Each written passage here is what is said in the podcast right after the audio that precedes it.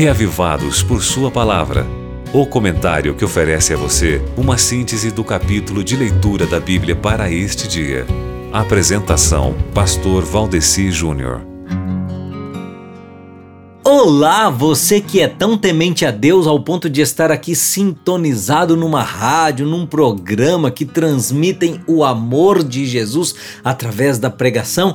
É uma alegria, um prazer e um privilégio estar aqui com você para trazer as boas novas de hoje. E eu digo boas novas porque as novas são boas mesmo, viu? Por quê? Porque nós havíamos passado umas duas semanas de capítulo em capítulo, só vendo profecias ruins contra tantos povos, mas depois chegamos a uma sequência de capítulos na qual o assunto não é mais apenas desgraça. O nosso capítulo de hoje é Isaías 27. Mas, se você observar aí na sua Bíblia, você vai ver que desde a leitura de uns três dias atrás, o capítulo 24 a 27 de Isaías, eles vêm formando um bloco que tem uma coisa em comum.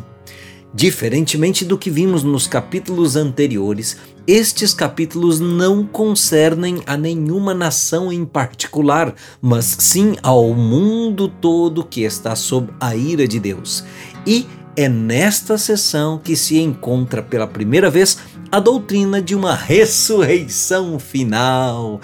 Um detalhe interessante também nesse bloco de texto de Isaías 24 a Isaías 27 é que existe aí um uso mais abundante de figuras simbólicas. Tem aí o Leviatã, tem o dragão e tem uma verdadeira transição de estilo de texto, que vai assim de uma literatura profética para uma literatura apocalíptica.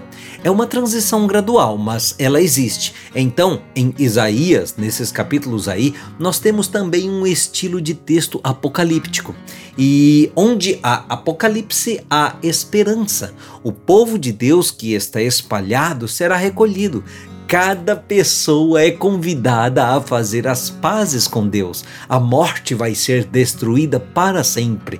O planeta Terra, poluído pelas consequências dos pecados dos seres humanos, vai ser purificado e restaurado.